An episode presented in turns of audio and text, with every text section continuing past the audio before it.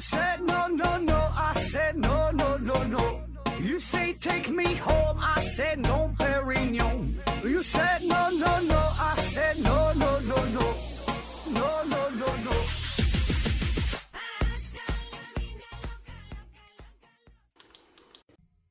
拼命探索，不计后果。欢迎您收听《思考盒子》。呃，咱还是线上硬广，听节目送奖品。奖品呢，一个是大家学公司提供的五大箱子台灯，还有一个呢是大家学公司提供的一份价值五百元的网络学习课程，还有一个呢是质检公司提供的五份尿液检测试纸。呃，欢迎大家积极参与抽奖活动，抽奖方式，呃，和上期的一样啊。呃，今天呢继续科学圣地系列，呃，聊一聊世界上那些著名的实验室。那今天要说的这个实验室呢，是目前世界上最大的粒子物理实验室，拥有世界上最大的粒子加速器和能量最高的粒子对撞机，同时呢，也是世界上唯一一个拥有反质子源的实验室，还是这个万维网的发祥地哈。咱现在上网三 w 点什么什么点 com 啊，三 w 啊，这个就是人家这个实验室这个这个弄出来的啊。这是哪呢？哈，这就是欧洲核子研究中心。简称呢 CERN，CERN 啊，这个欧洲核子中心啊，最近一次震惊物理界，可以说是震惊全世界的一个重大的研究成果，就是利用大型强子对撞机叫 LHC 啊，利用这个东西发现了希格斯玻色子啊，也叫上帝粒子。那这个研究是太重要了，在二零一二年的时候，呃，这个希格斯玻色子啊，这这个发现这被评为呃年度最大的科学突破。那很快哈，第二年就获得了诺贝尔奖，这个效率呢也绝对是非常非常高了哈，这个获奖的速度当中。那么这个发现呢，也使得标准模型预言的所有粒子全都被找到了啊。当然，对于咱们吃瓜群众来说哈，这个发现到底意味着啥，咱也弄不明白，反正就是厉害厉害厉害很厉害啊。那也正是这个发现，让这个欧洲核子研究中心是逐渐的走进了咱们大众的视野，因为这个物理学，特别是核物理学，对吧？说实话，这东西离咱们老百姓是非常遥远，你平时根本就接触不到。所以，这个欧洲核子中心同样，它是更是一个非常神秘的地方。我想，除了呃少数的专业人士，以及呢，嗯，一小部分吧，这个热衷于科技的朋友，对这个东西很感兴趣，可能说，呃，知道这个欧洲核子中心。那很多人根本都没听过这个地方。你不信，可以问问你身边的朋友哈，问问他这个欧洲核子中心的总部在哪儿。我估计是没有几个人能够答上来这个问题。所以呢，咱今天呢，呃，咱就说说这个欧核中心的建造历史和它的一些成就、一些重大的贡献，呃，以及呢，给咱们带来的一些启示啊，就是看看别人家的实验室怎么就能这么牛逼啊，咱们有哪些地方做的还不到位。那今天这个故事呢，从这个二战之后的欧洲说起。二战之后啊，这个第二次世界大战，这个是改变了整个世界的格局，同时呢，也改变了科学共同体的格局。这个时候，战后的欧洲那是一片狼藉，各个国家百废待兴，呃，要重建社会结构，呃，要搞活这个经济发展。同样呢，科学和文化这方面它也需要复苏。但是说你想发展科技哈，你想搞研究，会面临着一系列的问题。第一呢，就是钱的问题。你的打仗对吧？你二战之后，这个欧洲的基础物理学研究领域可以说是处于一个全面落后的局面，因为战争的缘故嘛。你之前更多的这些钱财对吧？这都是。投入到了飞机、大炮、坦克这些的这个制造当中，是吧？这个时候的科学更多呢是为军工所服务，同时呢，很多这个基础设施也被破坏掉了。所以你战后的还有很多地方需要花钱，对吧？自然是要先填饱肚子，然后才能搞搞研究。那就算是英国、法国这些老牌的强国，他也得先考虑吃饭的问题，对吧？所以这个资金是比较紧张。第二方面呢，也是最重要的，就是人的问题。那之前咱们说过这个。呃，科学中心转移的这个内容哈，说有五次科学中心大大转移嘛。那前四次来说，这个转来转去呢，都是在欧洲大陆上在转啊。这第五次转的远了啊，直接这个科学中心转到了美国。那这其中一个重要的原因还是战争，对吧？战争的蹂躏，特别是疯狂的迫害犹太人啊，对吧？很多的大科学家、著名科学家，他都是犹太人。所以这事儿呢，就促使了欧洲大批大批的物理学家流向了美国啊，比如说爱因斯坦，比如说奥本海默。呃，比如说爱德华·泰勒，比如说冯诺依曼、阿兰·图灵，对吧？冯·布劳恩等等，整整可以说是这么一代的科学家，相继的离开了欧洲啊，选择了美国那么这个时候，这个欧洲科学啊，可以说在战后它就失去了原来的这个领导全球的地位。那特别是在这个粒子物理学领域，那这些大师的离去，让这个欧洲的科学界是雪上加霜。那好了，还有第三方面啊，第三方面这个就是来自于对手啊，来自于这个呃美国的压力啊。这现在说的这个美国是仰仗着自己得天独厚的地缘优势，在这个二战当中，美国本土可以说是毫发无损啊，成为了科学家的一个最好的避难所。那再加上他这个非常优厚的福利待遇啊，非常自由的这个这个。文化氛围，对吧？就吸引了大批大批的优秀的科学工作者来到这片充满希望的大陆上。那么，在靠着这个战争以及战后的瓜分啊，这个老美的经济是迅速崛起，所以也有钱作为支撑，可以让你研究科学，对吧？那有钱当然是为所欲为，愿意干啥就干啥。那么也就有很多的资金投入到科学上。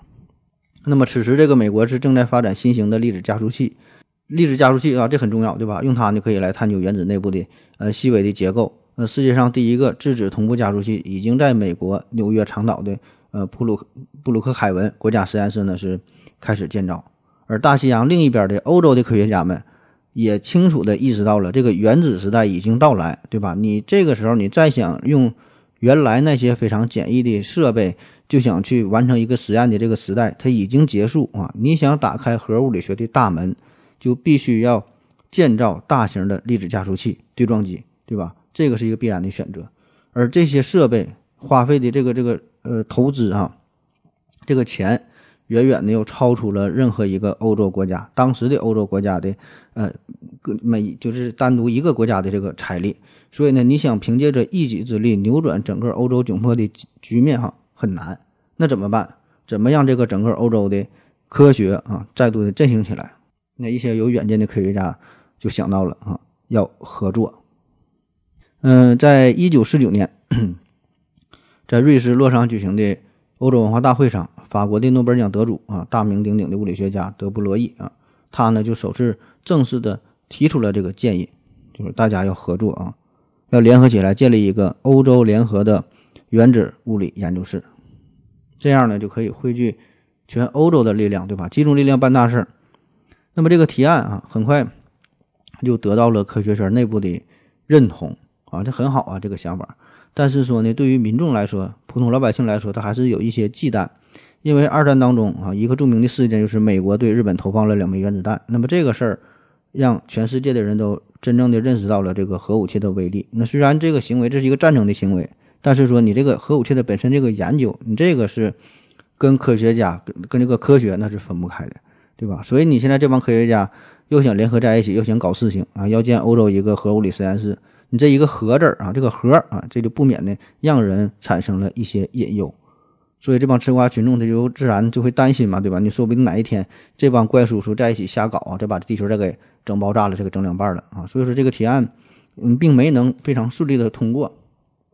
又到了第二年，是一九五零年的六月，呃，在佛罗伦萨又举行了第五届联合国教科文组织大会。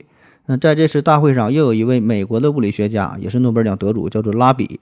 他呢再次提出这这个建议啊，就是说要建立一个地区性的研究中心和这个实验室。那么这个提案呢，得到了教科文组织的积极的响应啊。那么这事儿你看得到了国际支持，国际组织的一个大力支持，这事儿就好办了。那么第二年十二月哈就通过了建立欧洲核子研究理事会的决议。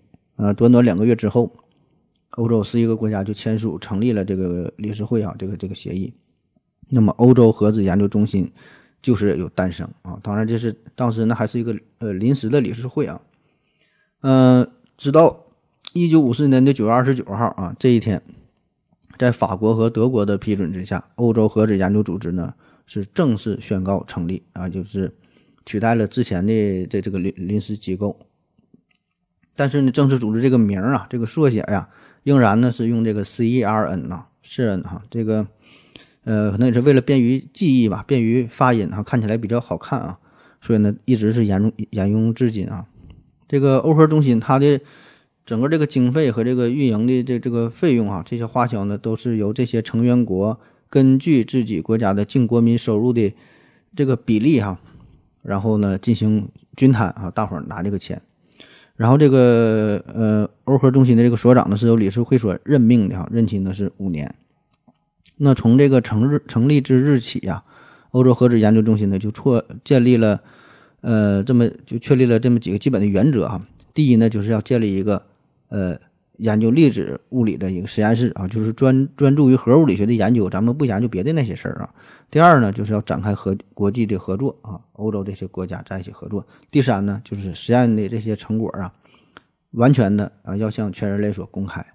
还有最重要的一条呢，就是。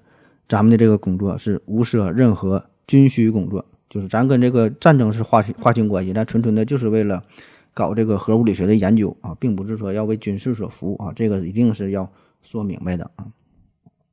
那既然这个组织成立之后啊，成立了，那咱们去哪选址建在哪儿呢？这个呢还真就是一个挺复杂的事儿。你想想，欧洲那么那么多的国家，对吧？这个每个国家呢都挺优秀的啊，地方都挺好啊，都想争夺这个实验室的地址。因为你能把这个事儿拿下来，对吧？这个不仅是可以促进一个国家的科学发展，也可以带来经济上的利益，甚至说你还能带动旅游业等等其他这些相关产业的发展。那选来选去，海选之后，最后呢，剩下了四个城市哈，在这个四个城市当中产生了竞争，分别呢是丹麦的哥本哈根、法国的巴黎、荷兰的阿纳姆，还有瑞士的日内瓦。那这四个城市可以说是各有特色。你看，丹麦的哥本哈根啊，就丹麦的首都，对吧？这是世界著名的国际大都市，呃，经济非常的发达，交通也很便利。呃，最重要的是，人家有这个科学的基础，对吧？这个波尔和这海森堡创建创建了哥本哈根学派，对吧？在这个呃量子学领域，那绝对是执牛耳者，对吧？敢敢跟这个爱因斯坦对着干。第二个呢是这个法国巴黎啊，这就不用过多介绍了，对吧？这世界的一线城市，呃，也是整个西欧地区的政治、经济、文化的中心。嗯，几乎找不到它有什么缺点啊。但是呢，就有一个问题，你你建这个东西是要搞科学研究，但是巴黎这地方太浪漫了，对吧？作为一个科研基地，你这帮科学家到这巴黎这地方一看，他也不好好搞研究了，就就就搞对象了啊，就耽误事儿。第三个选项呢是这个荷兰的阿纳姆啊，这地方咱们都没听说过。呃，这是一个呃码头城市哈，是坐落于这个这个莱茵河的下游，交通是非常便利，环境呢也很优美，但是呢。呃，名气上是稍微差了一些。那最后呢，选来选去，比来比去，哈，选择了瑞士的日内瓦。那首先哈，这个日内瓦这地方，从地理上来说呢，它位于欧洲的心脏地区啊，就就处于非常中间，很重要啊。航空、航空啊，铁路啊，交通的优势很明显。其次呢，这个地方呢，它也是好几个国际组织的驻地啊。这个日内瓦在两次世界大战期间，这个国际联盟的总部都设在日内瓦。还有这个国际红十字总会呀、世界卫生组织啊、联合国欧洲的总部啊、世界经济论坛等等等等，很多很多这种国际性的大组织都在日内瓦，所以呢，这个就很方便国与国之间进行合作交流啊。那还有一个重要的原因就是，瑞士这个国家的一个特殊的身份啊，它是世界上七个永久的中立国之一啊，也是最早的一个中立国，也就是说。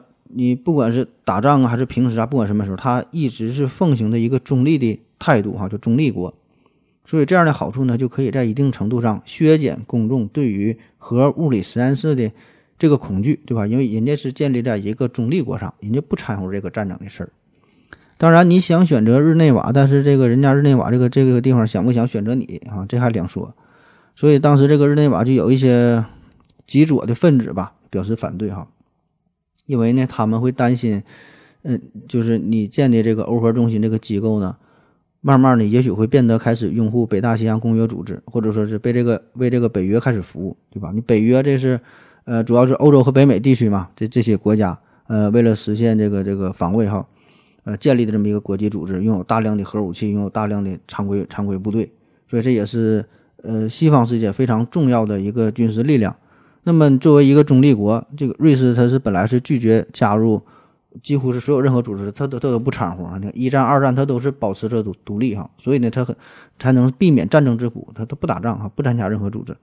然后战后呢，它也是一直没有加入欧盟，它加入联合国这都是二零零二年的事儿啊。你看今天瑞士的国家就是这么尿性啊，所以你想在瑞士建立这样一个组织，你这个欧洲合作呃这个这个核物理这呃研究中心对吧？这个实验室这么多的成员国，大部分国家都是欧盟组织的成员，大部分都是北约的成员。然后呢，你还想研究核物理这方面的内容，这呢就就不免让一些瑞士的这些极左分子产生一些一些担心哈，就影响到这个瑞士的中立性。然后呢，还有一些反对者啊，就是说，呃，展开了一系列的诋毁活动嘛。呃，比如说你，说你这个这个实验室有可能会产生一些危险的排放物啊，呃，会造成环境的污染呐，甚至说造出毁灭性的武器啊，都是什么人造黑洞毁灭地球啊之类的。所以这个事儿呢也是拖了一段时间吧，但是最终很幸运，嗯，欧核中心的选址在日内瓦这个提议呢是两万四千是以三分之二的多数哈，最后呢是获得了批准。然后呢是在一九五四年的五月十七号哈，正式的在日内瓦郊区叫梅林的这个地方开始破土动工。呃，第二年，呃，第二六月十号，这个欧核中心第一任所长布洛赫啊，是给这个实验室奠基。也在同年的第一批这个这个欧核中心的职工是正式入职开始工作。好了，咱休息一会儿。我要跟正南去尿尿，你要不要一起去啊？我也要去。哎，风姐，我要跟正南、阿呆一起去尿尿，你要不要一起去啊？嗯，好了啊，喝了口水，回来咱们继续聊。嗯，刚才呢是介绍完了欧洲核子中心的这个建造的过程啊，下面呢咱们说说它有哪些具体的贡献。回顾整个人类的科学发展史，其实呢我们就是在干两件事儿，一个呢是向极大尺度的探索，就是说你想看的更远一些，呃，看看自己。村子外边有什么？看看自己生活的这个大陆的外边有什么？看看地球外边有什么？看看太阳系外边有什么？看看宇宙的外边有什么？那从地心说到日心说，从绝对时空到相对时空，从天圆地方学说到平行宇宙理论，都是呢向着更加广阔的这个尺度呢去探索。那另外一个事儿呢，就是向着极小尺度去探索。啊，就想看看这个物质到底是由什么东西所组成的，叫一尺之锤，日取其半，万事不竭。就想看看这个物质到底是无限可分的，一直这么可以切割下去，还是说它有一个最小的基本的组成单位啊，就不能再分了？那从德谟克利特到这个卢瑟福，从道尔顿到希格斯，大家研究的呢，其实也都是同样的问题。那只不过呢，就是呃，每一个具体的物理学家呢，他会受限受限于一个时代的认知水平，受限于当时的实验的仪器设备。啊，会有不同的理解。那也许呢，再过一千年以后啊，那些孙子们看咱们现在的这个什么大型强子对撞机，感觉就像咱们看原始人的这个大锤子一样，对吧？就很 low。那么这个欧洲核子中心它的作用，它研究的事儿，其实就是帮助他那个时代，呃，以及我们现在这个时代的科学家去探索更加微观的世界，哈，是向这个微观尺度去去去研究的。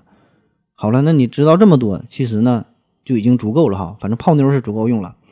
其实这个对撞机呢，就像是大锤子一样，对吧？就是想把这些更小的粒子给它打碎啊，打得更小，打得更小啊，不停地这就这么打下去，把它分割下去，看看到底咋回事儿啊？就就是这个思路。那如果你想再继续深入了解一下，我我继续再往下给你编啊。呃，话说呢，大约在一百多年前左右哈，这个物理学当中呢，出现了一个分支，一个重要的分支，叫做核物理学。呃，你可以粗略的理解一下，就是之前咱说的要研究物质极小尺度的问题啊，分割的问题，就想看看这个原子核的结构和它的一些变化的规律，当然也包括一些什么射线的研究啊、核能啊、核技术啊等等，这说起来呢就多了。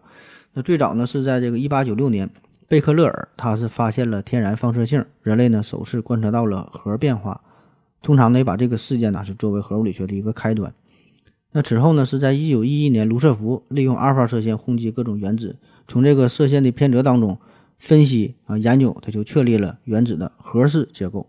这个呢，就为原子物理学是奠定了基础。那再后来呢，是呃一九三二年，英国物理学家查德维克啊，他呢是在卡文迪许实验室发现了中子。啊，我说的这几个就是这个核物理学几个非常重大的里程碑式的事件哈。但是发展到这儿，你以后你再想往下发展。对于这个微观世界的认知与探索呢，就可以说到达了瓶颈，就很难再有实质性的突破。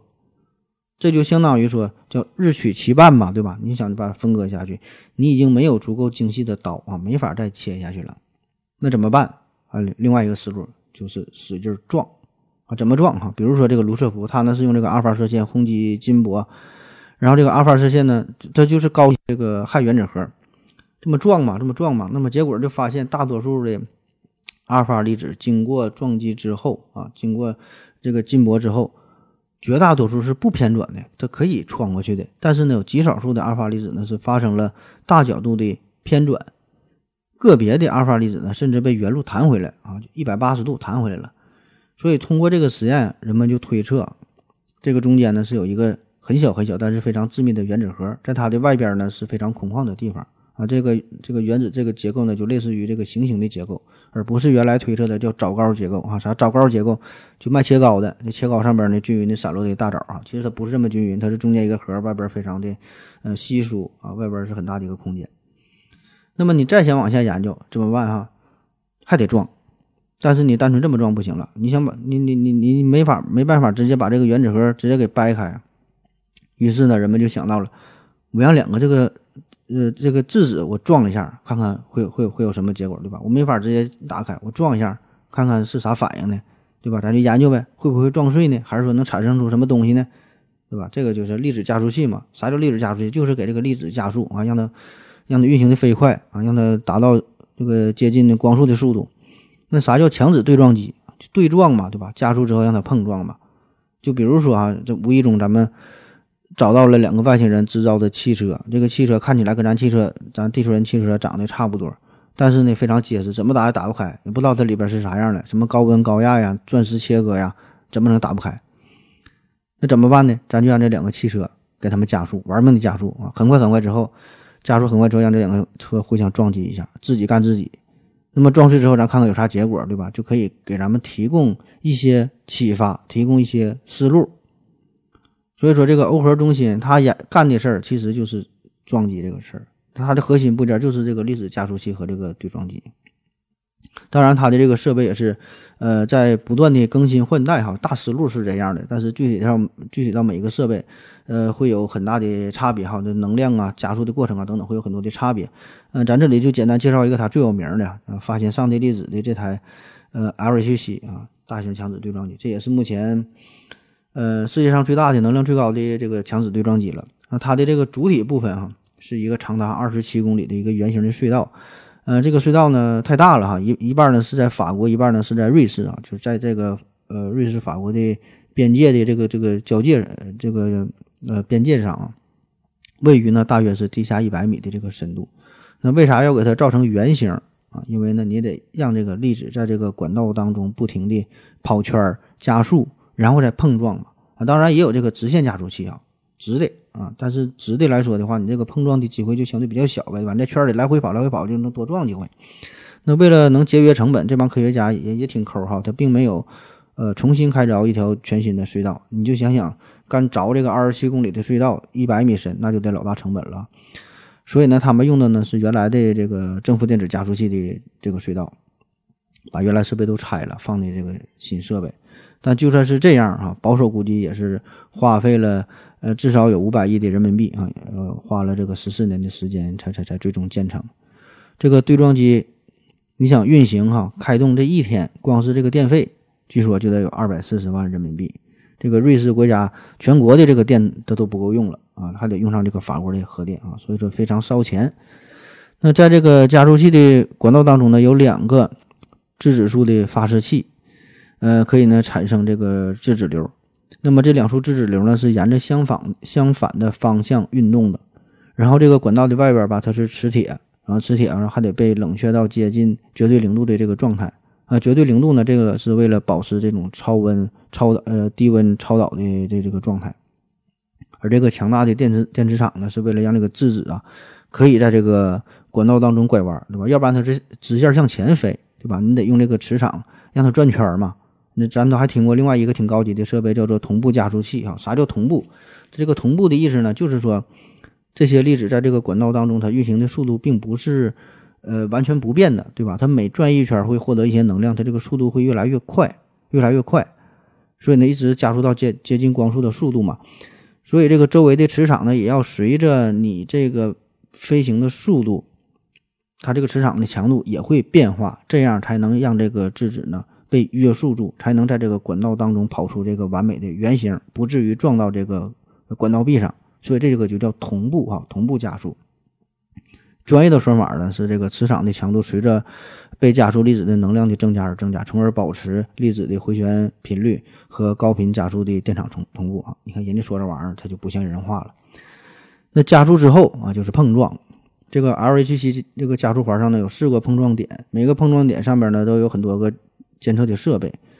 呃，这么多的监测设备，每个监测的重点也不一样哈。每个人的每每个设备呢是注重其中一部分。比如说这个它有这个拍照的相机，这相机都是上亿像素的啊，每秒可以拍下四千万张的照片啊。在二零零八年的九月十号，啊，这个欧核中心的大型强子对撞机呢是呃第一次哈这个启动啊正式的运行。然后呢，在二零一二年哈，他就发现了被称为“上帝粒子”的希格斯玻色子。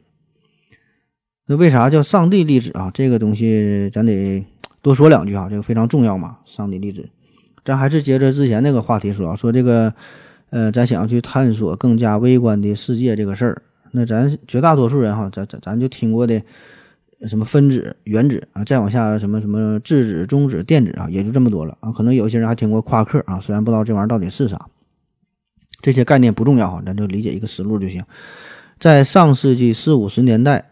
嗯，世界各地呢是陆陆续续的、陆陆续续的建立起了大大小小的呃核物理实验室啊，有大大小小的这个粒子加速器对撞机。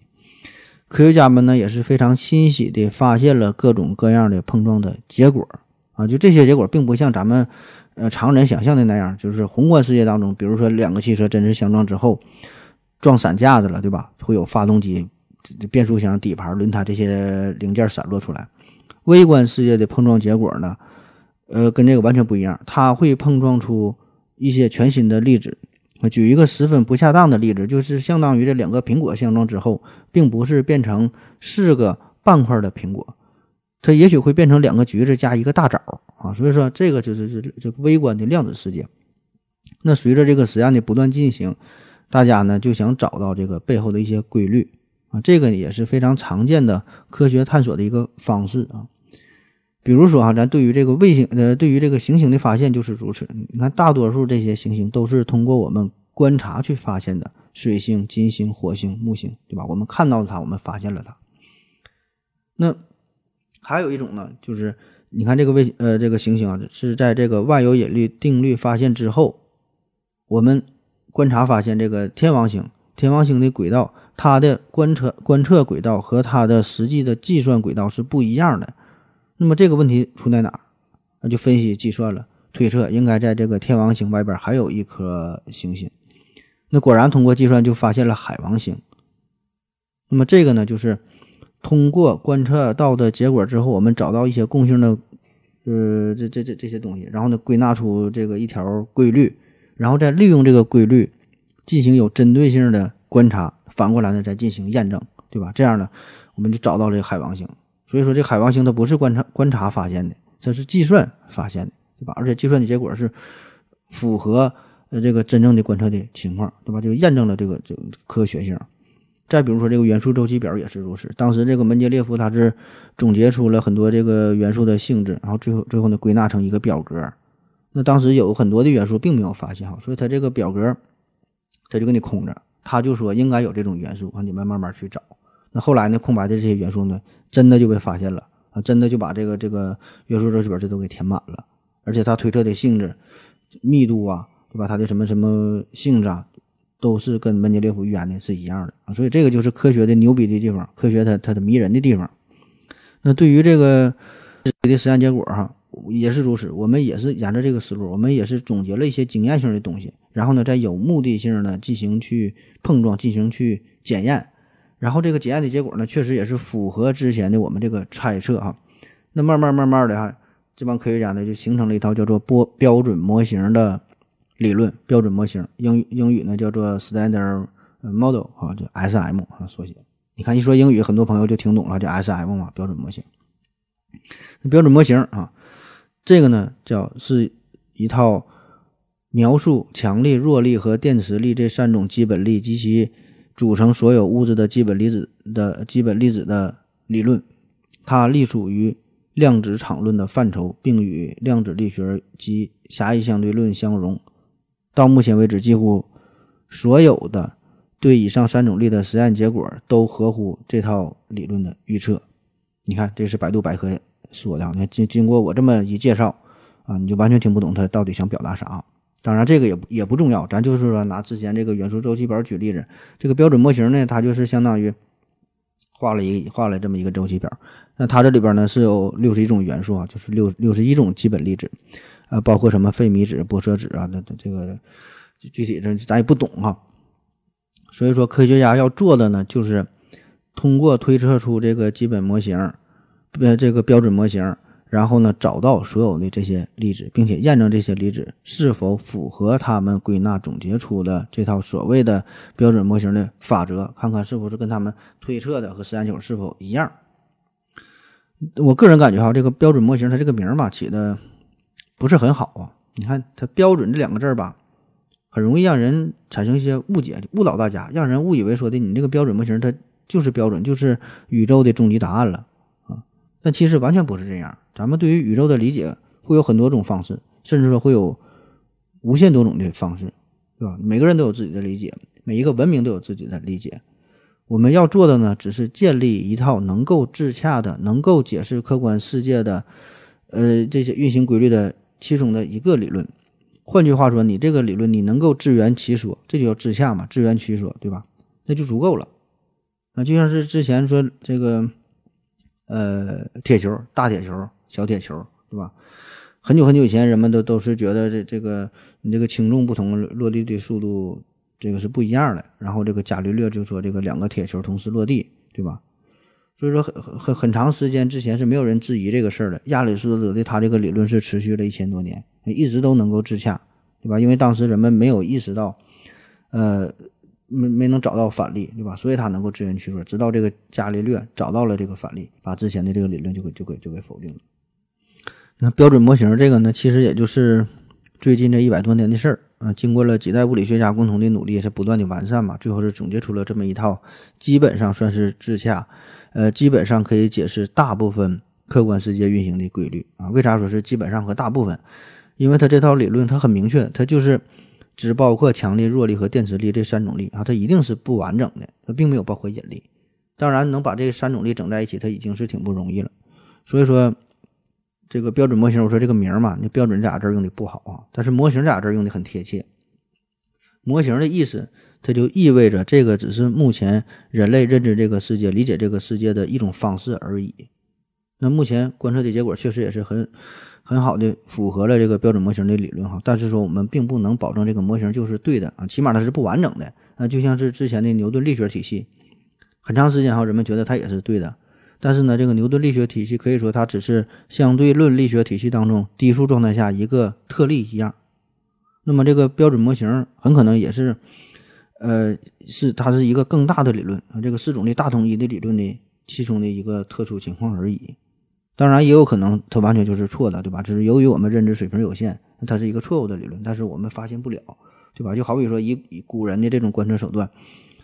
当时的人们一定觉得这个地心说是对的，日心说是错的。就是你把这个理论，这两个理论同时摆在他们面前，限于当时的这个知识水平，对吧？他也一定是选择地心说。我不知道说没说明白这个事儿哈。反正呢，我就是想从更加感性的一面介绍一下这个标准模型到底是啥啊？不是像其他那些那些科普节目那样，就是给你讲什么自旋呐，讲什么奇数哈。其实自己都不知道讲的是啥，还讲。那好了哈，介绍完了这个标准模型，咱再说说这个希格斯玻色子到底是啥玩意儿？它为啥这么重要啊？刚才说了，咱说这个标准模型当中，它有六十一种基本粒子啊，其中前六十种啊预言的这六十种粒子一一都被找到了啊，所以就说明这个模型很牛逼，对吧？人家推测很确实很厉害，观测的结果跟你这个推测的相符，六十一种里边六十个都找到了啊，唯独这个最后一种希格斯玻色子没找到。其实这个推测早就有了，在一九六四年。呃，英国物理学家彼得希格斯他就已经预言了这个这个希格斯玻色子存在嘛。完事儿呢也说呢，这个希格斯玻色子是基本粒子的质量的来源。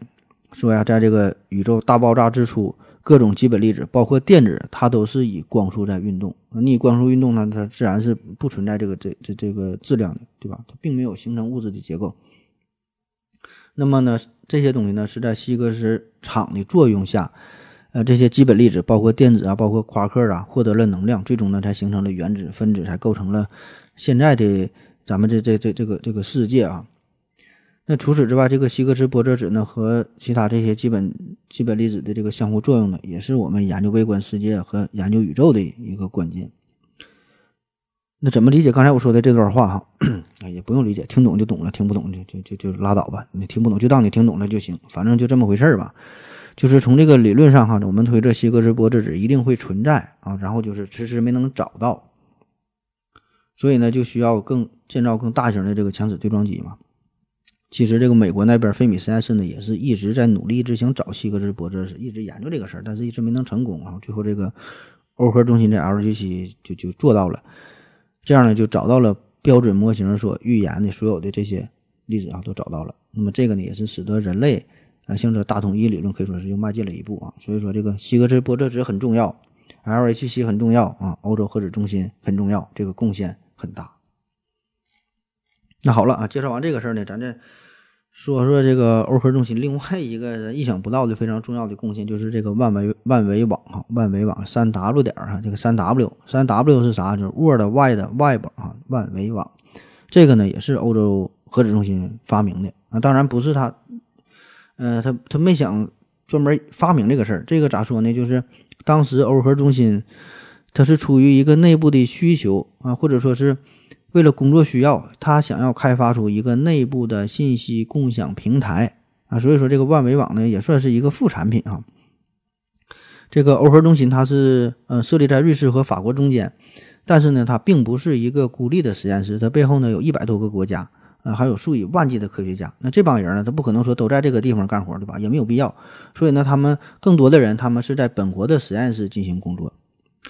所以呢，这就有一个需求，就是必须要建立一个虚拟的交流空间，让这个实验的数据能够准确的、快速的、第一时间分享给世界各地的科学家，对吧？这样呢，让这帮科学家分析处理这些数据嘛。那么怎么去做哈？完成这些革命性工作的是欧洲核子中心的英国的科学家，叫做蒂姆·伯纳斯·李。时间呢是一九八九年，当时呢这个老李呢是撰写了第一个基于互联网的超文本系统提案，这个提案呢也被认为是万维网这个诞生的一个标志哈。这个核子中心当时建的这个网站呢是 info 点 cn 点 ch 啊，这个也被呃看作是世界第一个网站和第一个这个外部服务器的地址啊。那现在呢你如果你到这个欧洲核子中心参观的话，仍然可以看到在这个展厅中间。呃，陈列着这台电脑，上面还有个标签儿，用红色墨水上面手写啊，就是这个这台这台机器是服务器啊，请不要关机。而巧的是呢，就非常有意思啊，在一九九一年十二月，美国的第一个外部服务器呢，也是诞生于一个核物理实验室啊，是诞生于加利福尼亚州的一个这个粒子物理实验室，都是出于这个工作的需要呗。然后，在一九九三年的四月三十号，欧洲核子研究中心就发布了万维网软件，并且呢，允许所有人可以免费的使用和改进。啊，这就是向全人类说免费开放了啊。那据说有一回，这个欧核中心的主任叫罗尔夫霍伊尔，他呢和这个欧盟轮值主席就谈到了钱的问题，因为他们不都是一都是靠这欧洲这些国家赞助嘛，就跟这个主席是谈钱啊。然后这主席就说了：“你这你给我谈啥钱呢？对吧？你们要不放弃这个万维网的专利，你这个申请个专利啊，全世界人都用这个网，那你这个钱那是花不完的。但是人家这个欧核中心在成立之初人就说了，对吧？要把自己所有的研究成果免费向全人类所开放。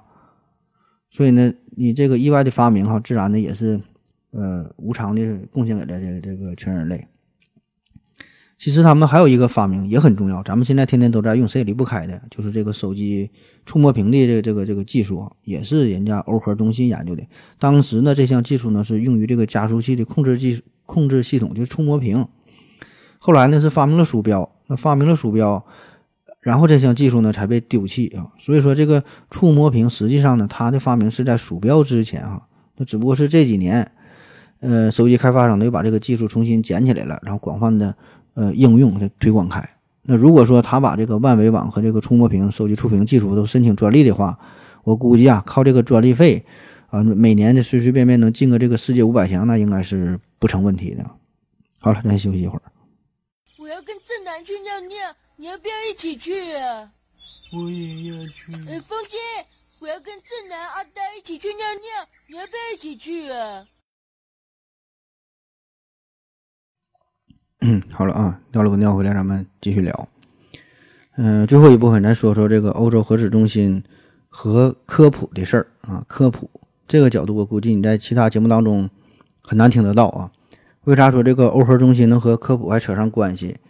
呃，从民众的角度来说，人们的生活水平是日益的提高，物质世界极大的丰富，然后呢，精神世界呢也开始有更高的追求。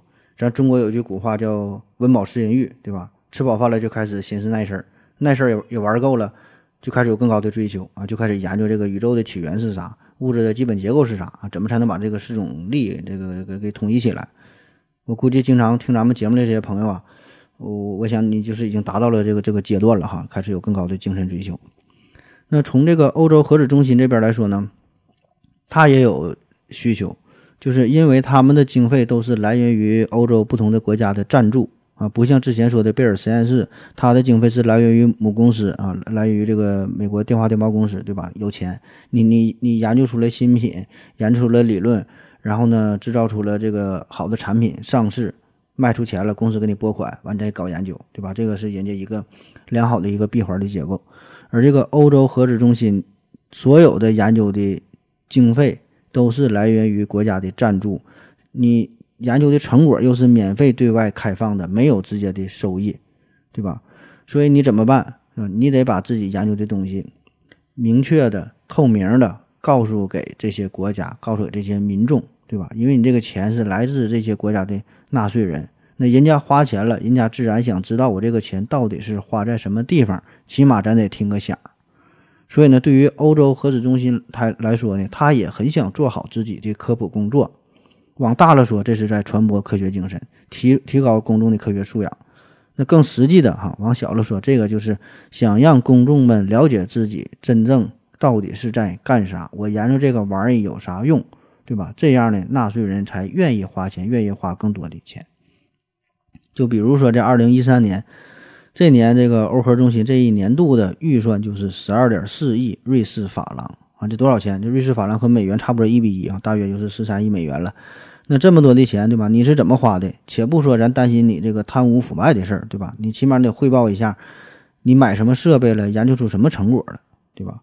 所以说呢，在双方对吧，民众有需求，欧核中心呢也想让大家了解，在这两股势力的综合作用之下，欧核中心势必会把自己的科普工作做得很好啊。这个是咱们所有这些科普人，我觉得是非常值得学习的。据说呢，还有这么一个事儿，说呀，在一九九三年的时候，英国呢正处于全球经济衰退的一个恢复期，他自己的日子呢过得也很苦，所以呢，几乎是没有能力呀，再向这个欧核中心支付这个年费哈，就没法再兑现之前的诺言了，按这个比例，嗯，拿这个研究经费嘛。那当时的英国的科技大臣叫做呃沃尔德格雷夫，他呢就给这帮科学家提出了这一个非常艰巨的任务，就是想让这帮科学家们明确的解释你这个科学研究啊到底是在做什么。那你想想，这事儿其实非常不容易，对吧？这还不像咱们科普人做节目，你的这些听众呢都是经过高选的人群。换句话说，他一定是喜欢科学、热爱科学，一定是有一定的科学基础，才愿意听你在这块儿的瞎逼逼，对吧？当时这帮英国的科学家是面对的是一帮政客，那西方的政客，呃，那是所有工作当中、所有职业当中他智商最低的一个人群。那么你想让他们听懂这个大型强子对撞机到底是怎么工作的，到底是在干啥，这个比让骆驼穿过针眼儿那还难。好在是呢，这帮科学家经过不懈的努力哈，最终最后算是成功了。所以说我感觉说，我说人家这个科普工作做的很很到位哈，能让政客都能听得懂这个大型强子对撞机的事儿啊，也没办法，他们也是为了钱，为了拉拉赞助哈，也是豁出命了。反正是成功了，说这个科普工作也做得很到位。那么最终的，这个英国政府是履行了之前的诺言哈，也不管以后这个经济啊发展如何啊，不管咋地，每年的这个这个这个年费啊，他按时呢还会交。所以说，你通过面向公众讲解科学，增加这个研究工作的透明度，以谋求公众和政府的支持，这个也是欧核中心的重要的工作的一部分啊。那咱们看看人家到底是怎么做的啊？概括起来呢，有三个方面。第一呢，是针对于特定人群的科学传播，比如说面向学生、面向老师的这个科学教育活动；第二呢是面向所有公众的呃科普工作，包括呢它设有这个一个固定的场所，呃做一个这个永久性的科普的展示，还包括一些不定期的科普的活动，还有呢它销售一些这个呃与科学有关的这些周边的产品啊。呃，第三呢是在官网上哈。官网上面呢有一些日常的展示，有一些活动，就通过这个网络向大伙儿普及科学。那你一听，感觉这玩意儿好像也没啥新鲜的，对吧？对，咱们的科普工作好像也是这么去做的，对吧？组织个活动，整个网站做做宣传哈。但是说具体这个咱们做的这个水平如何，这个我想大家呢心里也都明白，对吧？同样是做这个事儿，但是好与坏啊，或者天壤之别。你可以去自己城市看一看哈，我不知道各位您在哪儿啊？你去自己的城市看看这个自己城市的这个科技馆是啥水平？我个人感觉吧，除了这个北上广，还有像武汉呐、重庆啊这么少数几个大城市之外，这个科技馆，嗯，可以说是不错哈。呃，绝大多数的科技馆，我感觉都跟闹着玩似的啊，充满了非常浓郁的杀马特的气息啊，基本呢还是徘徊于上世纪八九十年代这个城乡结合部的水平，而且很多资料都非常非常古老。上去一介绍，还说这个太阳系九大行星，对吧？你就想吧，这个冥王星被开除，这是二零零六年的事儿。现在太阳系它是八大行星，对吧？所以这东西它非常古老，它没人去更新，没人管这个事儿。我觉得这个一个好的科技馆吧，它它并不是说只给小孩看的哈，它也是面向成年人的。嗯，其实很多成年人他也是有这方面需求的，但是你别说是像样的这个科技馆了，很多。小城市可能二三线的城市，咱四五六线就不说了。二线城市可能它都没有一个科技馆哈，别说是像样的科技馆了，酒吧洗浴倒是不少。当然这也没办法，对吧？你科技馆这种东西投入不少，但是很难在短时间内看到直接的经济利益，对吧？很难看到回报。那特别是你想建一个像样点的科技馆，引入各种大型的设备，那这个钱的花销那是老了，对吧？所以对于更多的管理管理者来说，嗯，他们自然会选择那些更好看的面子工程。还有一个给我带来的启示就是，咱们的这个科普工作呀，咱们工作范畴其实是可以非常的广阔啊。嗯，你看咱现在也是，呃，你可以讲科学故事，可以传播科学精神啊，你可以唱歌啊，你可以吹牛逼哈，可以可可以可以催眠啊，这些呢其实都是科普工作的一部分。但是很多时候呢，我们这些科普工作者呢，往往会忽略另外一方面，也是一个很很很重要的一个课题，就是说。要传递一种价值和理念，啥样的价值和理念？就是和平，呃，发展。因为这个科普工作哈，绝非就是说对于某一个具体的知识点你给讲解，呃，或者是追随一些高大上的理论啊，这些当然是科普，但是呢，绝不是科普的一呃，绝不是科普最重要的部分，它只是其中的一小部分。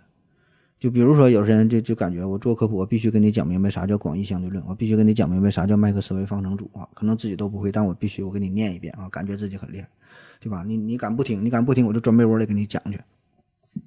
所以我觉得这个当然是科普的一部分，但是另外一方面，我们也不应该忽略，就是传传递一种人文精神啊，人文精神哈，这个也是同等重要的。我们看看这个欧科中心它是怎么做的啊？嗯，咱说了，它的成立嘛是在二战之后。那么在二战当中，美国启动了这个曼哈顿计划啊，动用了大批的科学家和工程师，就想研究这个原子弹嘛。然后原子弹的爆炸呢，让公众们亲身的感受到了这个科学技术的力量确实很伟大，而且呢，准确无误的告诉了人们，科学技术的发展并不是只给人们带来好的结果，也可能产生与人们愿望完全相反的后果。所以呢，这个也是科学，也是科技哈。所以这个欧核中心，它成立的时候，它咱就说它面对了很大的阻力嘛。那么呢，它的科普工作啊，它想要扭转人们对于核物理学的一些固有的错误的认知，就是想让人们知道这个科学哈，它有好的一面，也有不好的一面，对吧？但是我们可以努力的向好这方面去发展，就很好的去利用。而我，而且呢，他要向大家介绍，就是咱们这个欧核组织。咱是一个纯纯学术的组织，是一个无关军事的组织。我们是为了人类的和平，为了世界的和平，为了人类去造福。嗯，如果你去这个欧核中心参观的话，你会看到它有很多小的纪念品，比如说它有一个这个 U 盘，这 U 盘里边呢存了很多小小视频哈。有一段视频呢讲的就是欧核中心从它的成立呀到发展呐，然后一些贡献呐，再到现在呀。然后在这个视频当中，他也反复就强调哈，咱们这是一个无涉军事的合作组织。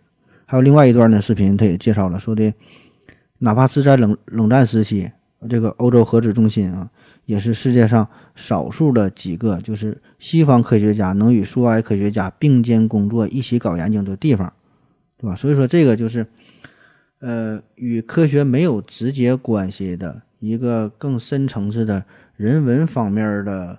呃，一个普及，对吧？就是说，这个就是人那个实验室为世界和平做出的贡献，让人感受到了一些温暖，感受到了一些人文上的情怀。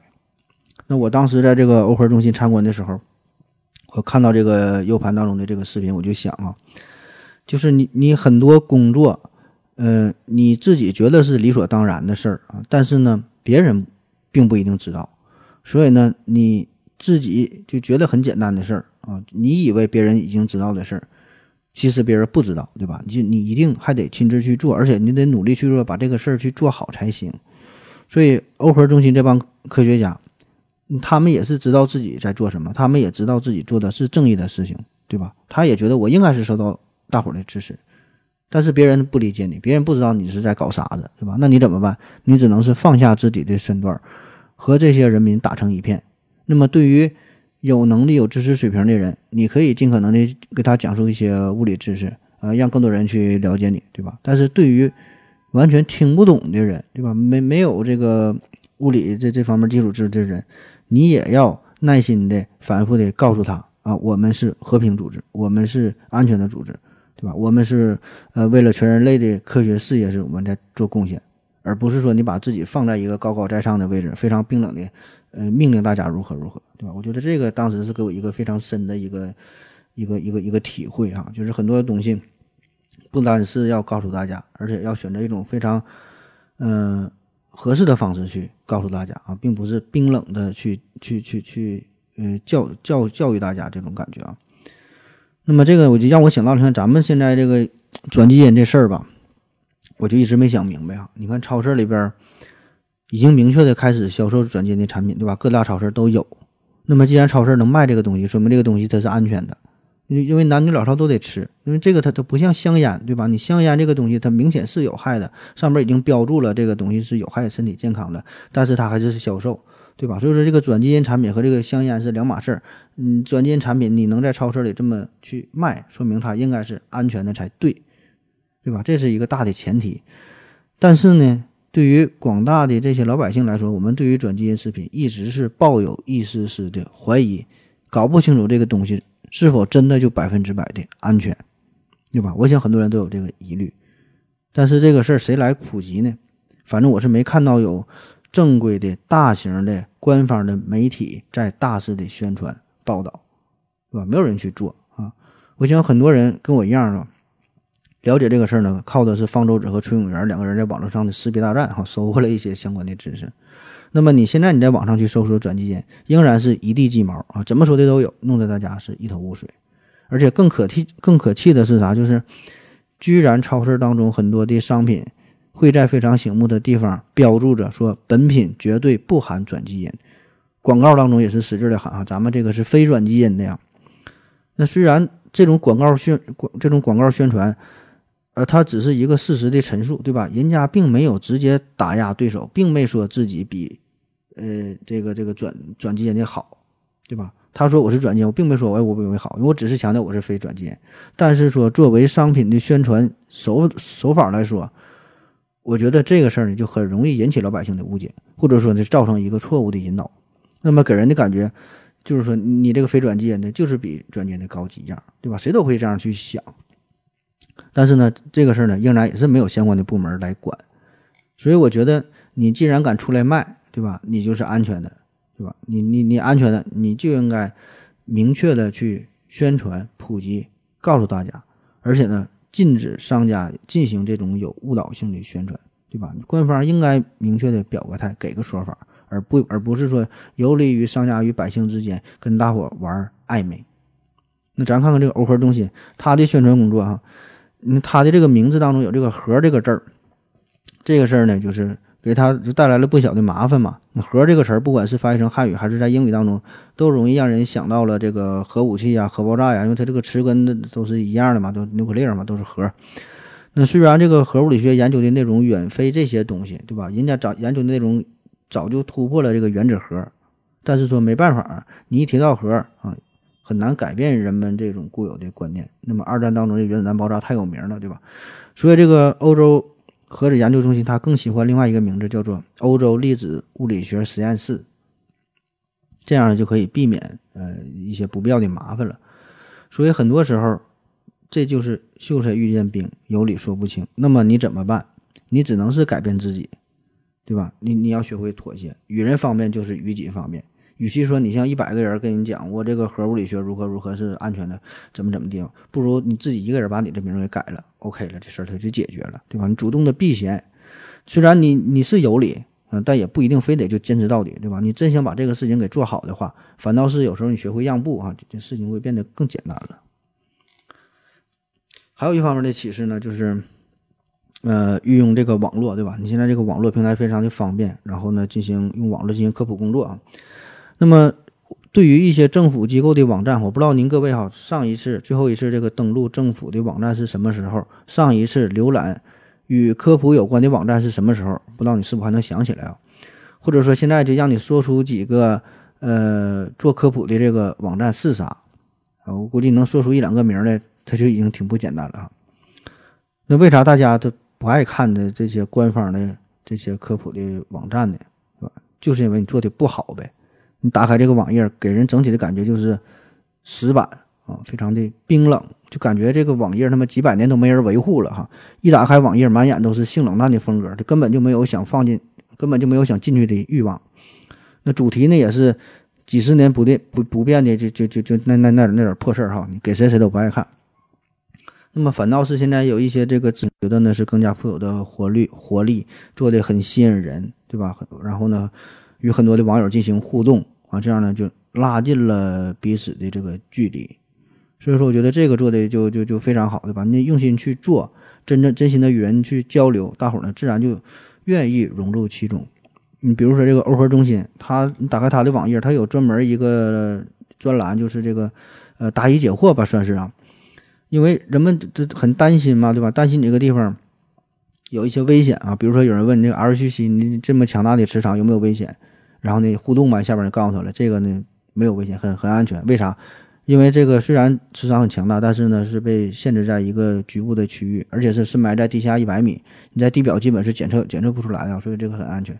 还有人问说的，比如说，嗯，白天看到你的这个。欧核中心上空有这个白色的烟云笼罩，你排的这是啥东西啊？嗯，然后你给你解答了啊，这这这个白色的烟云哈，有一些呢是传统的冷却塔排出的这个水蒸气，还有一些呢是 R 七的冷却系统排出的氮气啊，就氮气空气的重要组成成分啊，也是无害的。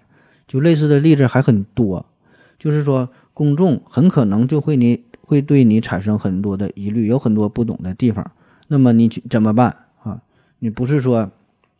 高高在上的告诉大家，你就听我的，没错哈，我这个我这个很安全，你得解释为什么安全，对吧？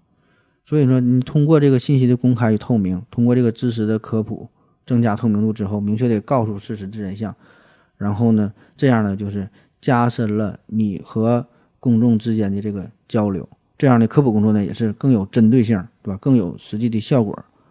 也会带来更大的社会的这个这个效益，对吧？就不仅让民众掌握了相关的知识，也是打消了疑虑。所以说，我觉得人家真能真正把这个平台给玩起来、做起来、利用起来，对吧？为自己服务，也是为网友服务，对吧？就是这样的，就是才能让它进行一个良性的发展。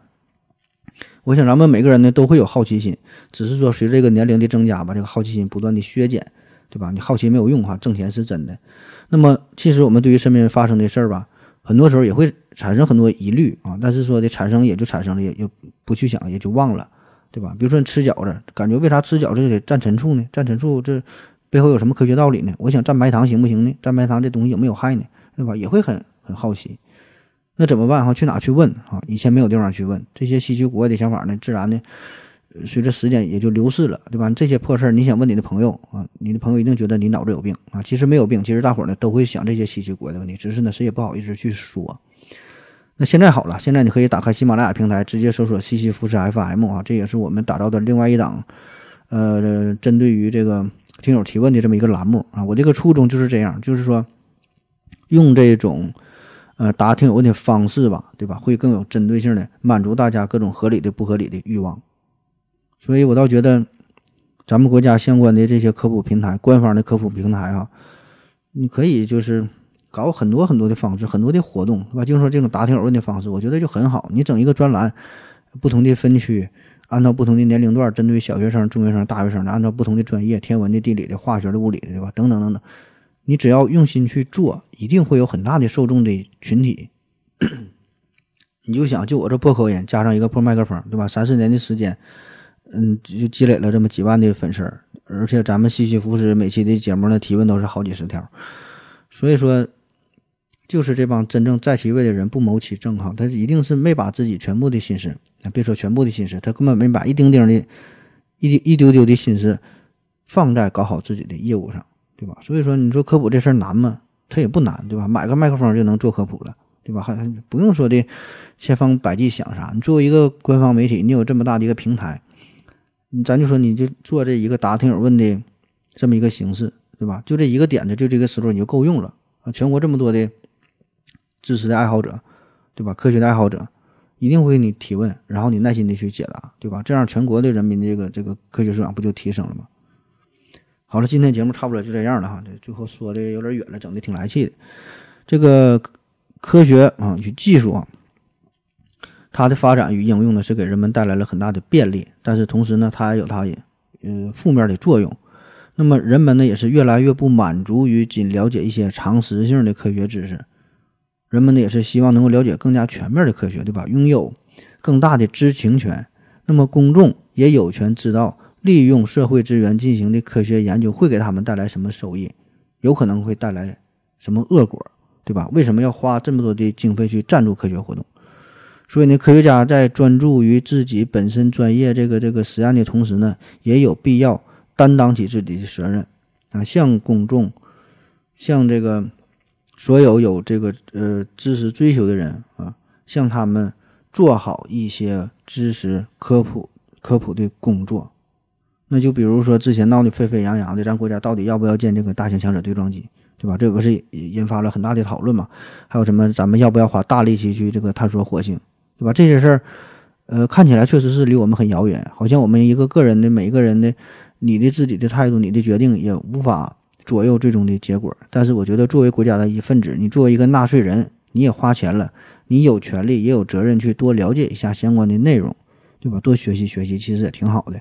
你每一个人献出一份热，每个人发出一份光，整个国家自然也就强大了，对吧？每个人他都不是局外人。好了，今天节目就是这么写哈。最后再说一个关于呃欧洲核子中心的一个冷知识。这个欧河中心的主广场上啊，立着一个湿婆的神像哈，湿婆呀，这是印度教当中的一个神哈，湿婆这是一个跳舞的形象，它呢是代表代表着创造与毁灭。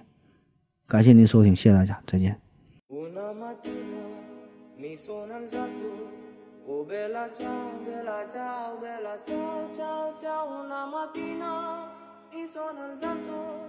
es otro vato de. O patillano, o dame. O vela, chao, vela, chao, vela, chao, chao, chao, patillano. O dame vida, que mi centro día.